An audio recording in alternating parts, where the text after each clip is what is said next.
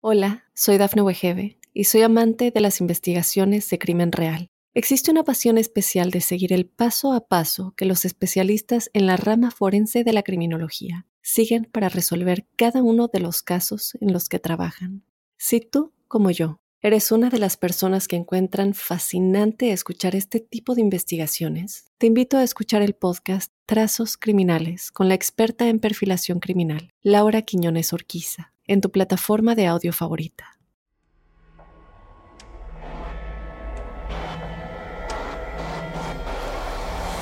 Observador Paranormal. Óyenos audio. Bienvenidas y bienvenidos a un episodio más de Observador Paranormal. La verdad es que cada vez este, se pone con algunos temas que, no sé, yo de pronto siento que voy aprendiendo cada vez más y más y más. Y si antes era un poco paranoico, ¿no? Yo creo que con, con este tema, ¿no? Esta parte de la paranoia de pronto es como de, ¿y si todo lo que pienso de lo que hacen los gobiernos, ¿no? De algunos países realmente sí existen? ¿No? Fue como una de las grandes dudas que empecé a tener en mi cabeza, ¿no? Cuando de repente uno dice, es que es demasiada paranoia que de pronto el gobierno pueda o quiera controlar las mentes en una forma masiva. Y es como de, no me parece tan descabellado que igual y algunas ideas que podríamos tener ahí en la cabeza de cómo nos quieren manipular eh, puedan existir. Digo, o que hagan tipo o unas ciertas investigaciones que de pronto pues nosotros como, como seres humanos comunes y corrientes no nos damos cuenta y no sabemos, ¿no? Y que de pronto cuando llegas a escuchar algunas historias que te suenan un poco descabelladas, dices, nah, el gobierno no podría hacer esto. Pero bueno, hablaremos, eh, exactamente, ustedes ya vieron de qué vamos a hablar, es del proyecto Stargate. Y como siempre, y siempre es bello estar con él, mi queridísimo amigo Juan Manuel Torreblanca. ¿Cómo estás, amigo? Muchas gracias, mi querido Robin. Como siempre, un placer. Qué, qué bonita presentación. No, pues siempre es un gusto estar platicando contigo de estos temas. Este, para nuestras observadoras y nuestros observadores, de verdad estamos siempre agradecidos de que estén al pendiente de nosotros. Lo quiero anunciar al inicio de nuestro programa, pues ya llegamos a más de medio millón de descargas. Uh. Y esto no hubiera podido ser sin todo el apoyo que hemos recibido de la gente, los mensajes, los... Justamente yo sí quiero también agradecer, ¿no? Pues a, todos a los observadores eh, y observadoras que han estado ahí escribiéndonos y que aunque sea nos dan un like, ¿no? O sea, cuando igual no tienen tiempo como de escribirnos algo, ahí le ponen el corazoncito en el Instagram y demás. Y eso ya es un detalle, ¿no? Saber que nos están escuchando, saber que...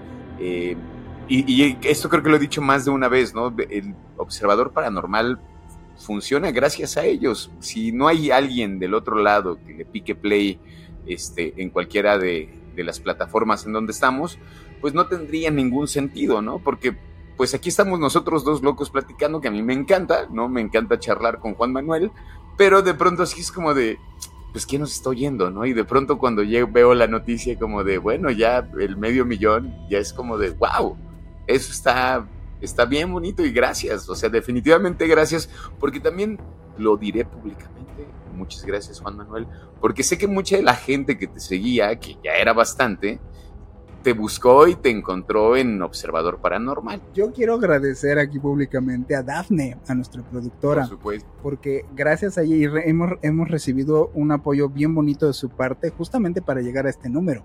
Ella es la que siempre nos está echando la mano, hemos estado en su programa, manda a toda su audiencia que nos escuche. Gracias a ella hemos estado, bueno, hemos estado en el oído de muchas personas y ahora estamos pues en más de medio millón. La verdad es que yo sí, a nombre de Robin, y de un servidor. Les agradezco, agradezco muchísimo a todos los, a este, los audioscuchas de, de Dafne quedarse con nosotros, porque son muchas personas que yo sé que están escuchando también a Dafne y que llegaron acá y se quedaron. Pues qué bueno, porque la verdad con mucho amor hacemos este programa para todos ustedes que nos están escuchando y sobre todo que es un tema que a mí en lo personal me apasiona y yo sé que a Robin se ha enamorado conforme estamos aquí en el programa.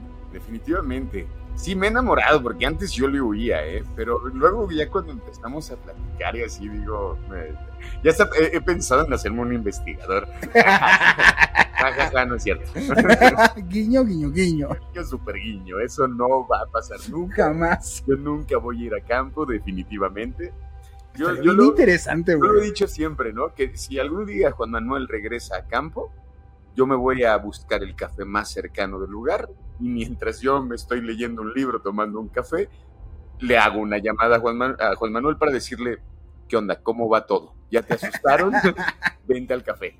pues mira, hagamos algo más interesante. Estaría bien padre, ahorita celebrando que estamos ya de, de más de medio millón, si llegamos a más de un millón, pues como ves, para celebrarlo, nos vamos ahí tú y yo a una cortita, una exploración cortita. Órale, para que te vea la gente en campo. Mira, mi sonrisa es como de me estás metiendo en un problema. Yo mismo me estoy metiendo en un problema. Definitivamente. Pero va, me gusta. Si llegamos al millón, hacemos una investigación por aquí, chiquita y cerquita. Sí, sí, sí. Algo, y algo controlado y algo seguro, totalmente seguro, para no estar jugándole al, al mago ahí de. No, por favor, sí, sí, sí. Algo muy seguro, algo controlado. Y este. Y yo esperando que no suceda absolutamente nada. Definitivamente quiero que no pasen. Vas a estar ahí. Sí, sí, bueno, ya acabamos, sale, bye. Pero acabamos de llegar, Robin. No me importa, vámonos. Ajá, Robin, nomás llegamos aquí a la calle, no hemos hecho nada. Este, vamos, entonces así lo, así lo dejamos y llegamos a más de un millón nos vamos a una investigación. Investigación, ¿eh? No, no exploración. Yo esas cosas no, no me voy a, meter a lugares donde no me invitan ni a jugarle al. Sobre todo, la verdad, y digo, lo debe de saber cualquier persona que vive en México y en Sudamérica. Y digo, ya ahorita es una exposición a nivel mundial, es, no está seguro. Y entonces, pues, ¿para qué jugarle si de por sí está un poco eh, complicado y comprometido estarse metiendo con entidades y cosas de este tipo, como aparte todo agregarle la pizquita de estarte metiendo en lugares ilegalmente, pues no, la verdad yo es algo que yo, yo ahí sí para que ves jamás haría. Pues, pues, pues vámonos de lleno al... de lleno, porque esto lo, bueno, ustedes ya lo leyeron, ya saben este, que va este episodio, y hablaremos del proyecto Stargate, que la neta yo ya lo habíamos platicado aquí, habíamos cotorreado un poco, pero no, no sabía como todas las aristas que tiene este proyecto, ¿no? cómo se fue como, cómo, puedes llegar de diferentes maneras a este proyecto, ¿no? Y que inclusive, digo, al final lo anunciaremos, eh, platicaremos sobre esta, esta película que existe, que hacen referencia definitivamente al proyecto Stargate, ¿no? Entonces, eh, ¿qué es el proyecto de Stargate? Es el, proyecto de desclasificación de Stargate es un esfuerzo destinado a hacer pública información previamente clasificada relacionada con un programa de investigación y desarrollo del gobierno de los Estados Unidos llamado Stargate, que era como un nombre en clave, ¿no? Este programa que se llevó a cabo durante varias décadas se centró en la exploración de habilidades psíquicas y fenómenos relacionados como la percepción extrasensorial y la visión remota. Que aquí ya es como de. Nah, ah, exacto. suena muy raro. Así dices, ¿en serio entonces existía un, un, un plan del gobierno de los Estados Unidos que incluía gente haciendo visión remota en serio para estas. ¡Oh, Y entonces cuando ya de repente empiezas a ver la desclasificación, dices, ¿cómo? Porque todo el mundo se centró en los ovnis, en la desclasificación. Exactamente. Pero muy poquitos se, se enfocaron en toda esta desclasificación que incluía la preparación de agentes militares en hacer todo este tipo de cosas. Y fue así de, a ver, espérame, ¿cómo? A mí también, para mí, fue muy sonado estos videos que fueron desclasificados de militares, ¿no? En donde se ve el ovni que está ahí siguiéndose por una. Pero de esto casi, casi no se ha, no se ha hablado más de lo que se ha hablado la otra nota, ¿no? Exactamente. Bueno, el proyecto de desclasificación, el Stargate, tiene como objetivo principal eh, revelar al público los detalles y los resultados de este programa así como las técnicas y metodologías utilizadas en su ejecución. La información desclasificada incluiría informes de experimentos, datos recopilados, análisis, investigaciones científicas y testimonios de personas involucradas en el programa. Bueno, el programa Stargate se inició en la década de 1970 en respuesta de la preocupación del gobierno de los Estados Unidos sobre la posible aplicación militar de las habilidades psíquicas. El objetivo era determinar si las personas podían utilizar sus capacidades mentales para obtener información sobre ubicaciones, objetos o eventos distantes en el espacio y el tiempo, sin la necesidad de usar medios convencionales. Aquí es donde yo empecé como a... Es que... ¿Cómo? Sí, es que, ¿sabes qué? Como... Me, parece, o sea, me parece... Ya cuando, cuando lo empecé a leer, ¿no? O sea, cuando empecé a, investigar más sobre el Stargate, ¿no? Pensé como en el gobierno de Estados Unidos. Como... O sea, no sé a quién se le ocurrió así de y si empezamos a hacer como un arma psíquica, porque finalmente eran como, se estaban buscando hacer eso, o esa es la búsqueda. Uy, tuvieron, y, y tuvieron muchas vertientes.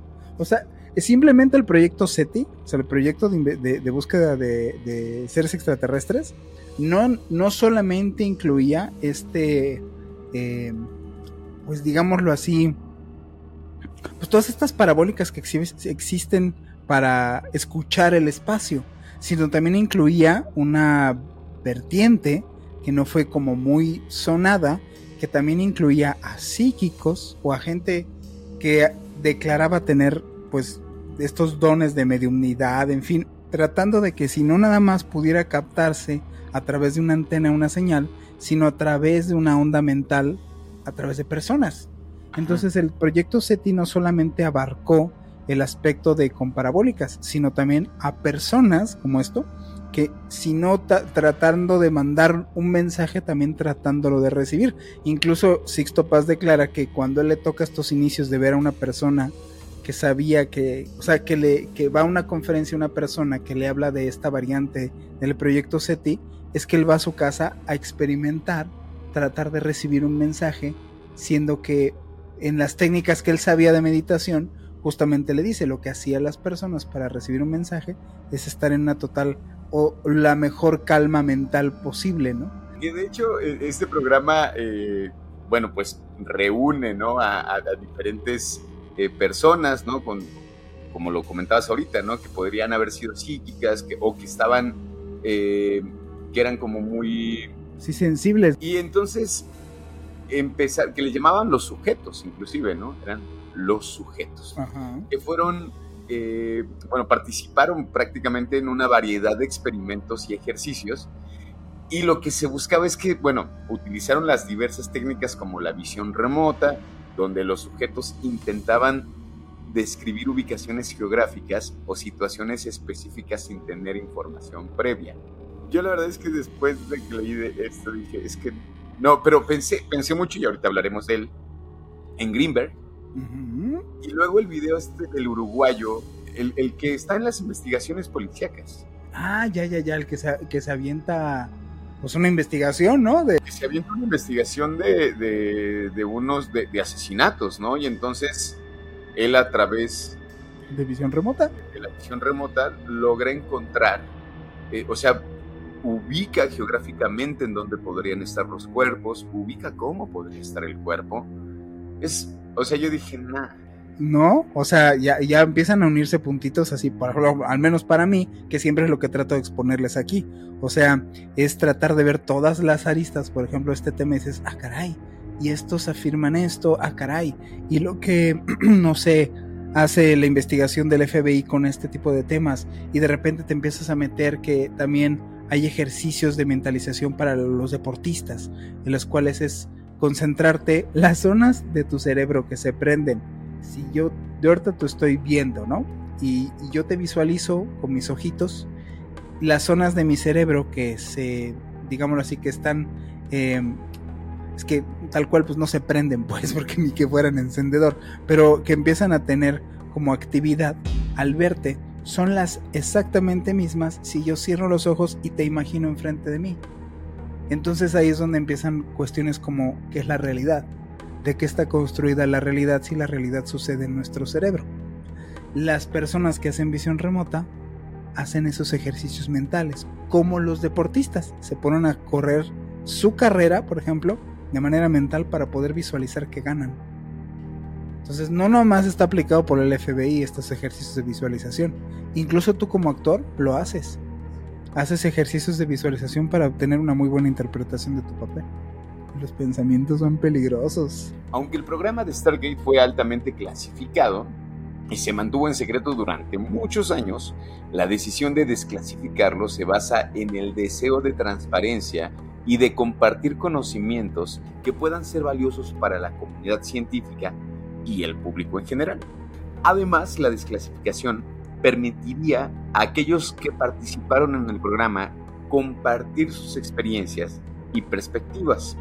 La desclasificación del proyecto Stargate tiene el potencial de generar un debate público sobre las habilidades psíquicas y la percepción extrasensorial, así como de promover una mayor comprensión científica de estos fenómenos. También podría abrir nuevas áreas de investigación y exploración en el campo de la conciencia y la mente humana. Que a mí la verdad eso me parece muy interesante, ¿no? Como el hecho de desclasificarlo como en el sentido como pues ¿por qué hacerlo debajo del agua, no? O sea, si creo digo, bueno, podría entender por qué lo hacían debajo del agua cuando pretendían hacer como una especie de al humano como un arma, ¿no? Era es que eso, como, como buscaban matar a personas a partir solamente de la mente. Pues déjate solamente en pensar en el asunto de matar.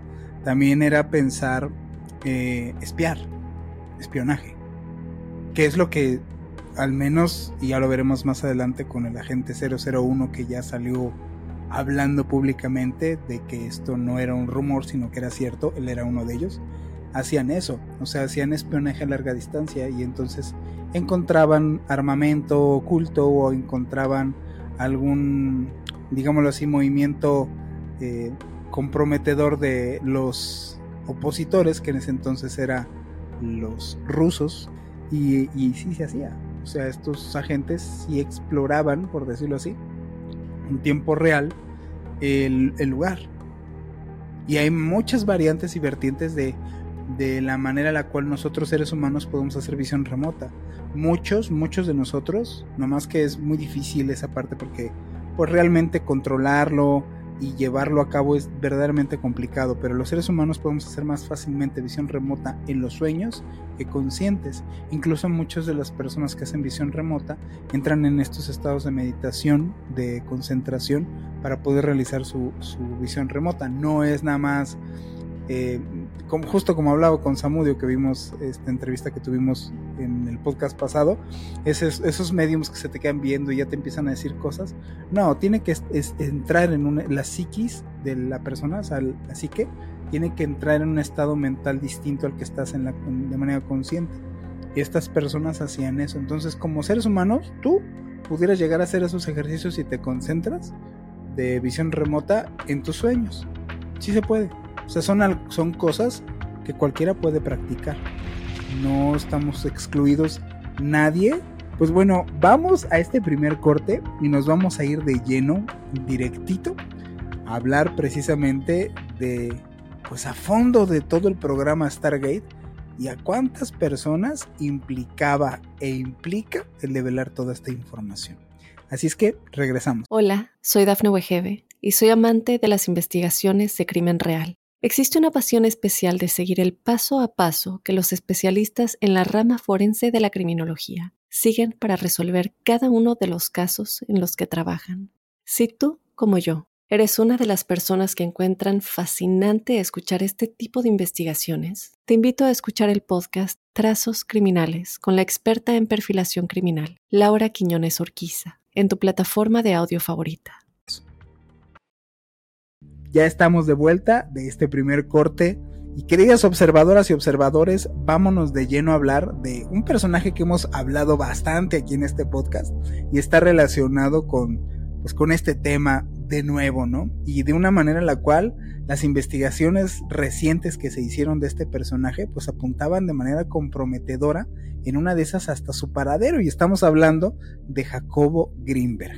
Y bueno, eh, la, Jacobo Greenberg, que sabemos que es este científico mexicano que estuvo explorando en sus investigaciones que era la conciencia, pues estaba a punto de llevar a cabo un experimento trascendental que apoyaba su teoría de sintérgica y su objetivo era demostrar que la telepatía era real y la iba a hacer entre una persona de México hacia la India, desafiando obviamente todas las barreras impuestas que existe por la velocidad de la luz.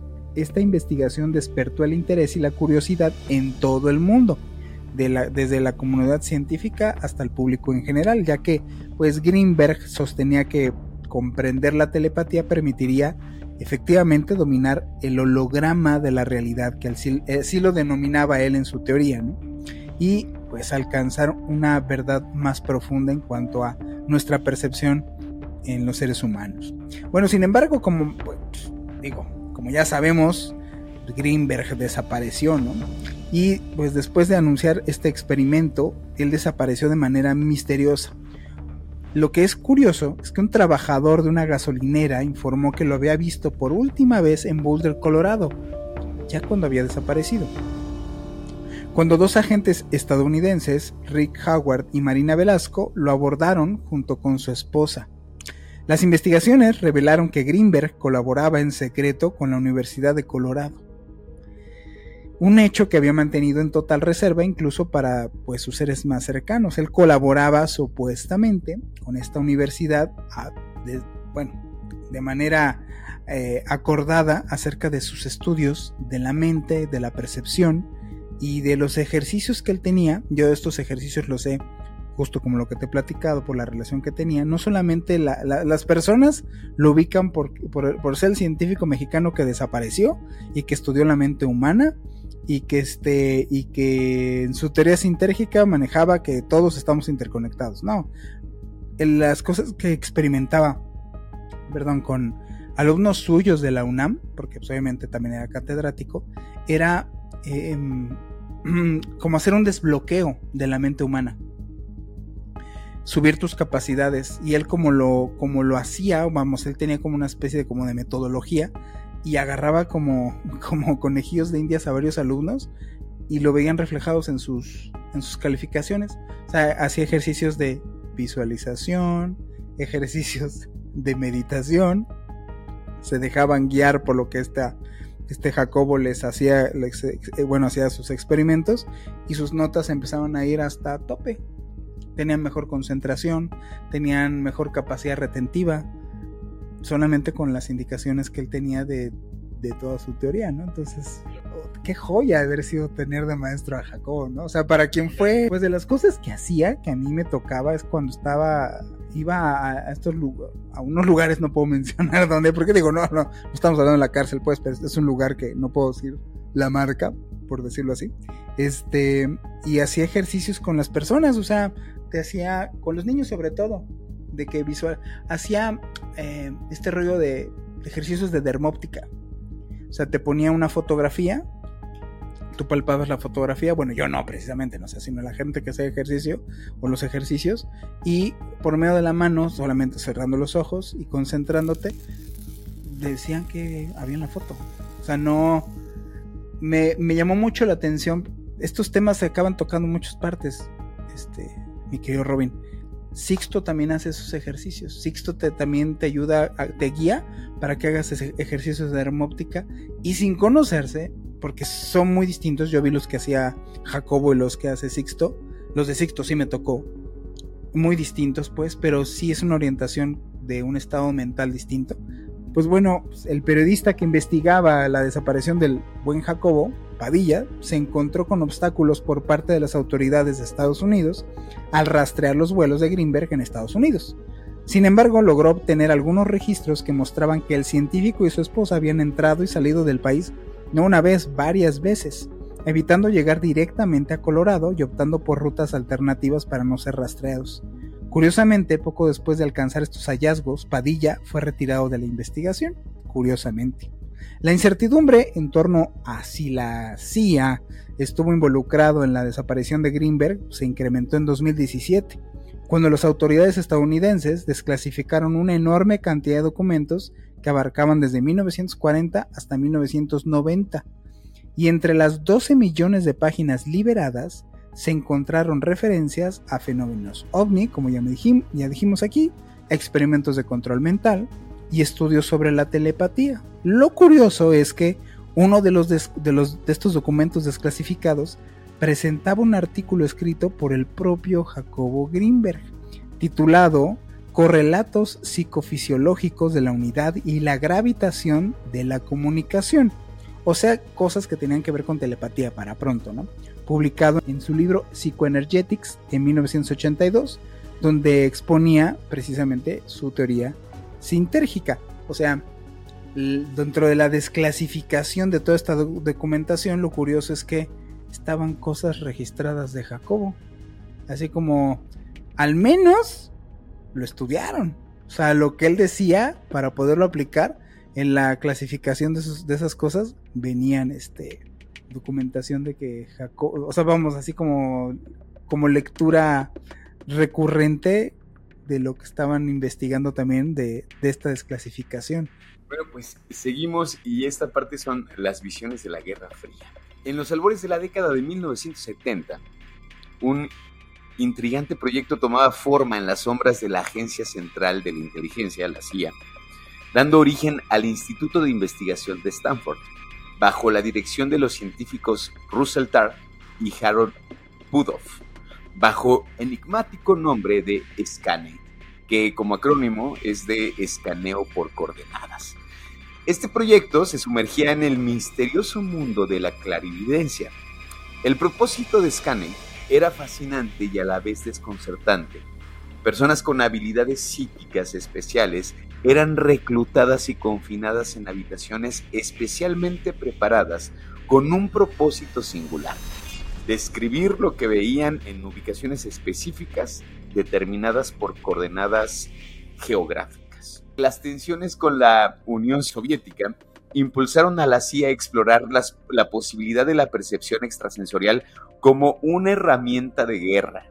Surgió el temor de que los soviéticos estuvieran desarrollando un programa de guerra psíquica y Estados Unidos dijo, pues no me puedo quedar atrás, ¿no? Que sí lo estaban desarrollando. Justamente con este trasfondo de inquietud, Edwin May, que es el exdirector del proyecto Stargate, un antiguo precursor de la visualización remota, recuerda cómo alrededor de 1972 la CIA comenzó con su indagación en las capacidades de la percepción extrasensorial un estudio piloto financiado con 50 mil dólares fue ordenado para averiguar si los videntes reclutados para el programa podrían utilizar sus dones de visión remota para visualizar y esbozar objetivos de gran envergadura en San Francisco y sus alrededores.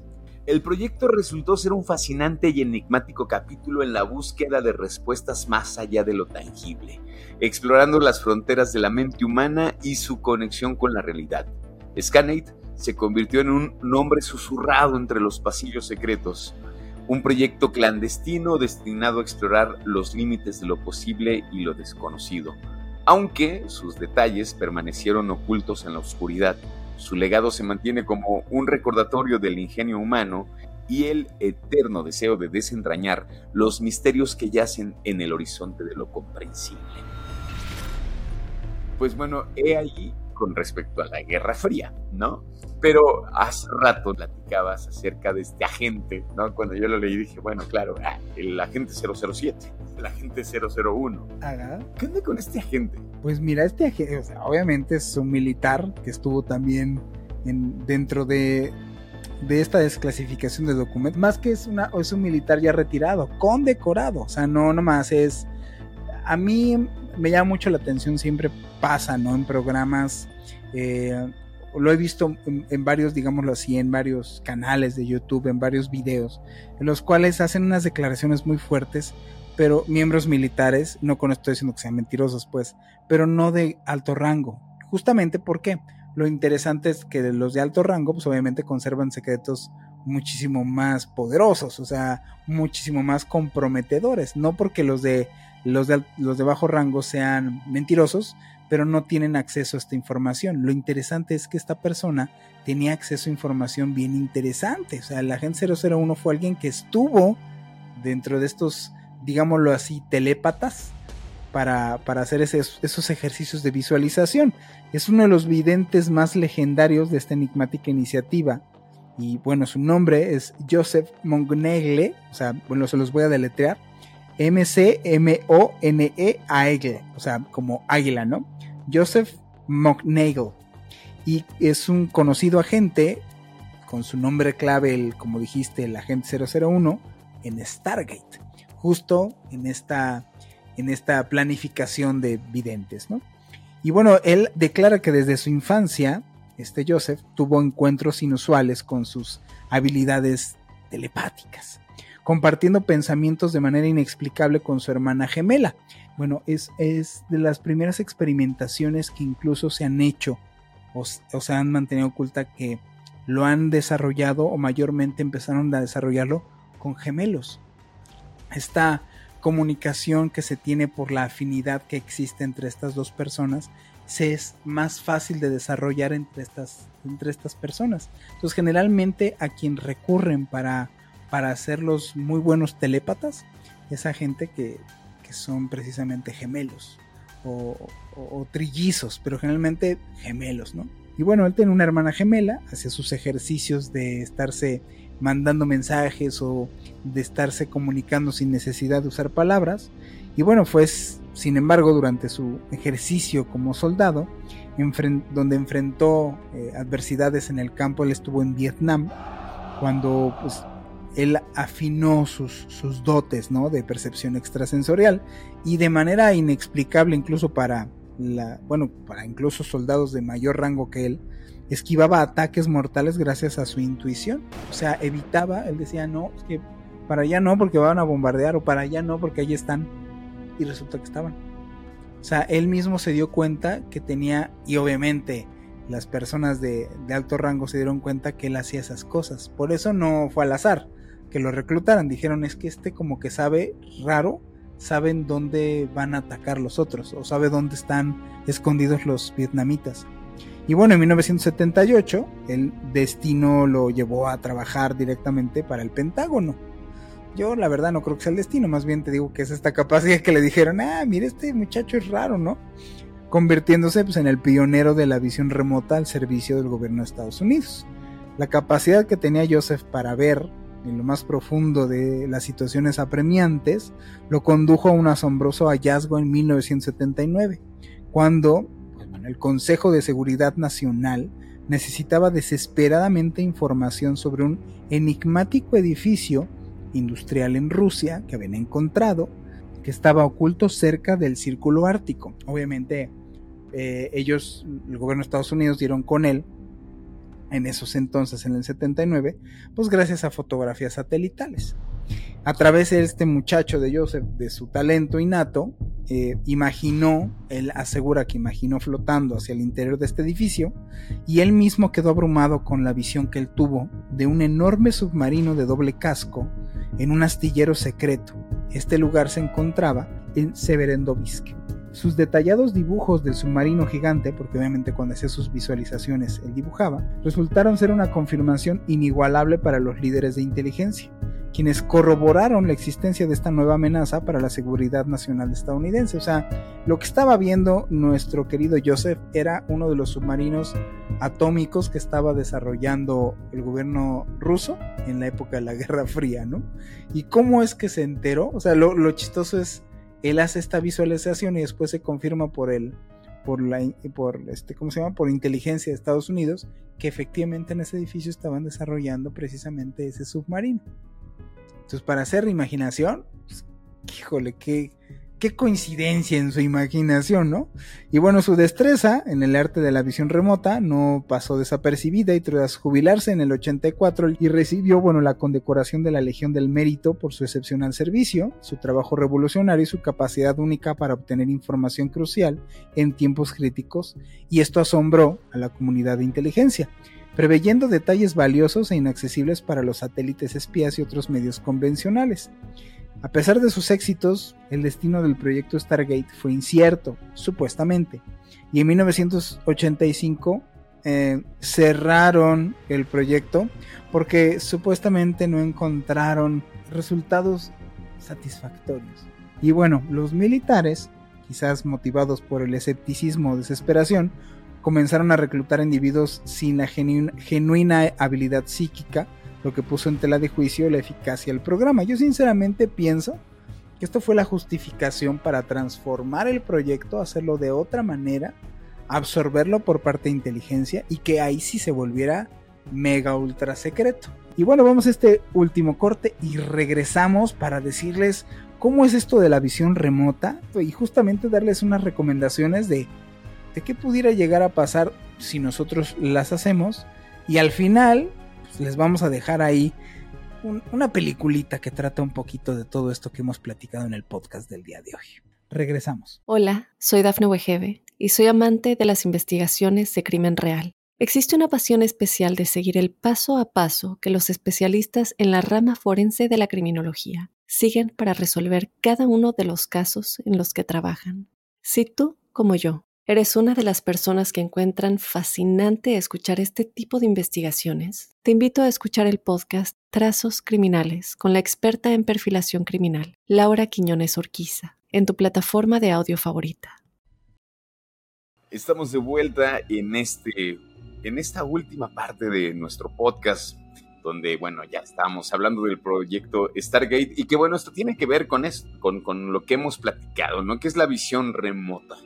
Nos vamos a ir directo, ¿qué es la visión remota? Bueno, pues es un término utilizado para describir una técnica que permite obtener información sobre un lugar o un evento distante en el tiempo o el espacio utilizando habilidades psíquicas o extrasensoriales. Algunas de estas técnicas son las siguientes. La visualización. Consiste en la capacidad de la mente para crear imágenes visuales claras y detalladas de un lugar o evento específico, incluso sin estar presente físicamente en ese lugar. El desplazamiento mental. En esta técnica, el practicante se proyecta mentalmente a un lugar o evento específico, sintiendo que su conciencia está presente en ese sitio lo que le permite percibir y obtener información. Protocolos estructurados. Estos son conjuntos de pasos y procedimientos específicos diseñados para guiar al practicante durante una sesión de visión remota. Ejemplos como de estos protocolos son, bueno, están las coordenadas o números aleatorios. En algunas prácticas de visión remota el objetivo se identifica mediante el uso de coordenadas geográficas o números aleatorios sin que el practicante tenga información previa sobre el objetivo. Y los dibujos o bocetos, este, bueno, más bien este es otro punto, dibujos o bocetos, que los visores remotos a menudo hacen bocetos o dibujos de lo que perciben durante una sesión, lo que les ayuda a comprender y comunicar la información obtenida. Sensaciones y emociones. Los visores remotos también pueden recibir información a través de sensaciones físicas, emociones o impresiones intuitivas sobre el objetivo. Etiquetado o clasificación. Algunos practicantes etiquetan o clasifican la información recibida en, unas, eh, en categorías específicas como colores, formas, texturas, etc. Esto lo hacen para facilitar su análisis y comprensión. Eso, bueno, es como las prácticas que se hacen con respecto a la visión remota. Y bueno, pues vamos a hablar precisamente esto en, estos ejercicios de visualización remota y a través de los sueños. En los sueños no hay un tiempo. O sea, no hay una sensación, incluso no hay una cuarta dimensión, las dimensiones. Eh, no, o sea, sí hay pues, pero no es una percepción de temporalidad lineal como la que tenemos nosotros.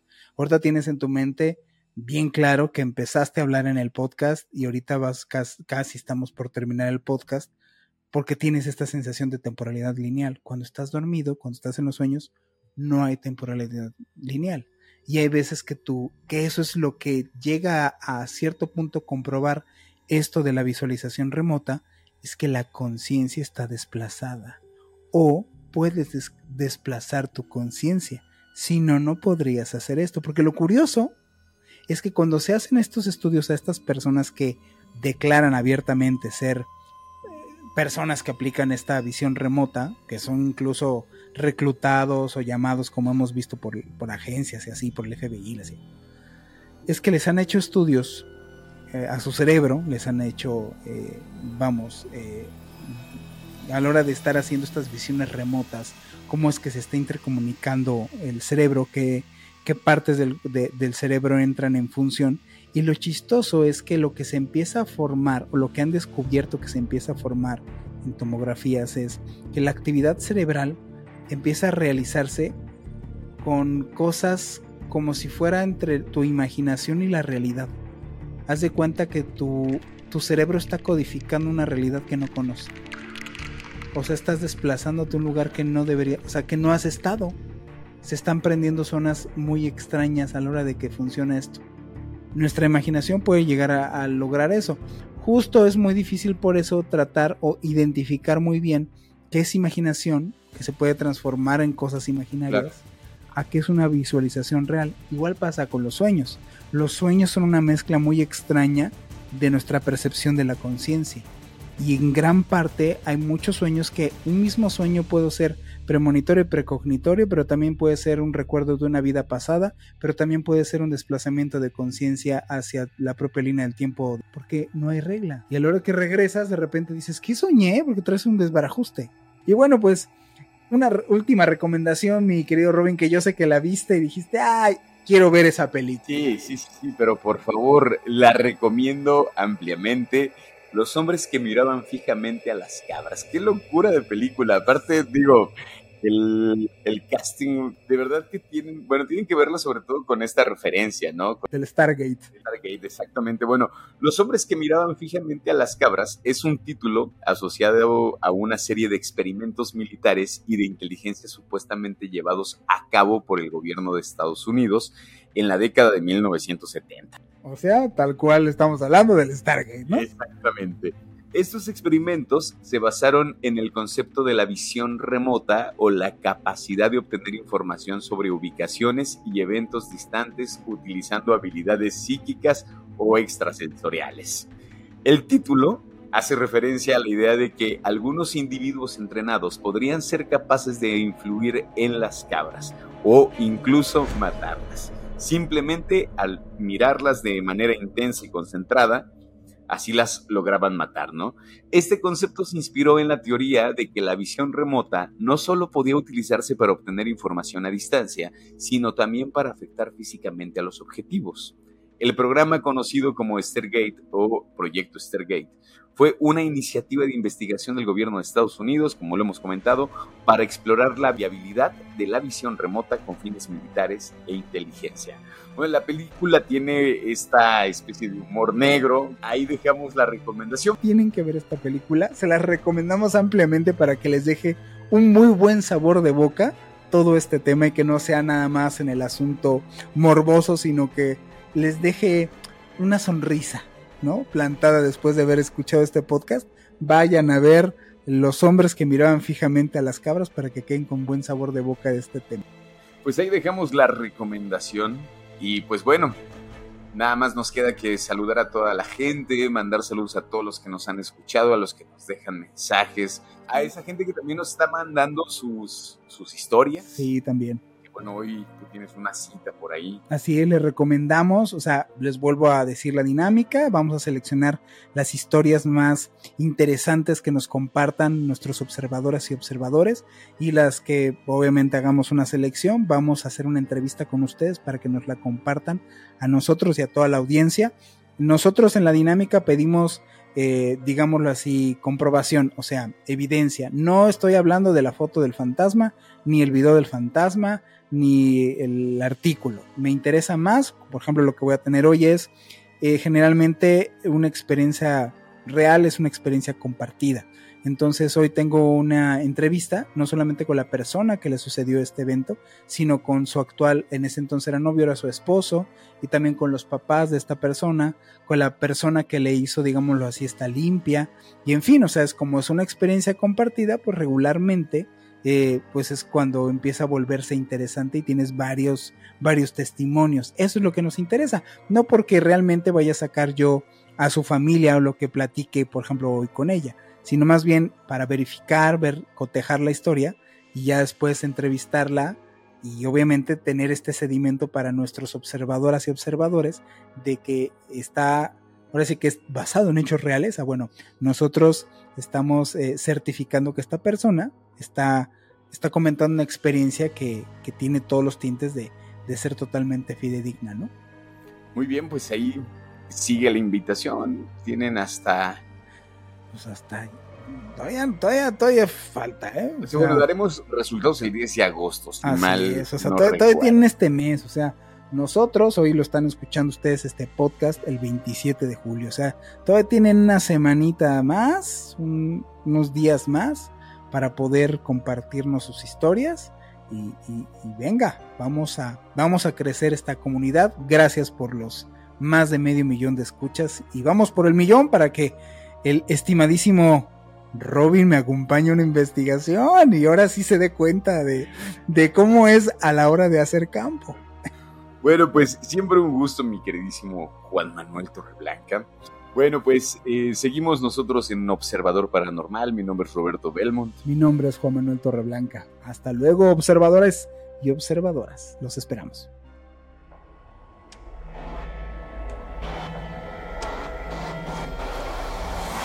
Observador Paranormal. Óyenos audio. Hola, soy Dafne Wegebe y soy amante de las investigaciones de crimen real. Existe una pasión especial de seguir el paso a paso que los especialistas en la rama forense de la criminología siguen para resolver cada uno de los casos en los que trabajan. Si tú, como yo, eres una de las personas que encuentran fascinante escuchar este tipo de investigaciones, te invito a escuchar el podcast Trazos Criminales con la experta en perfilación criminal, Laura Quiñones Orquiza, en tu plataforma de audio favorita.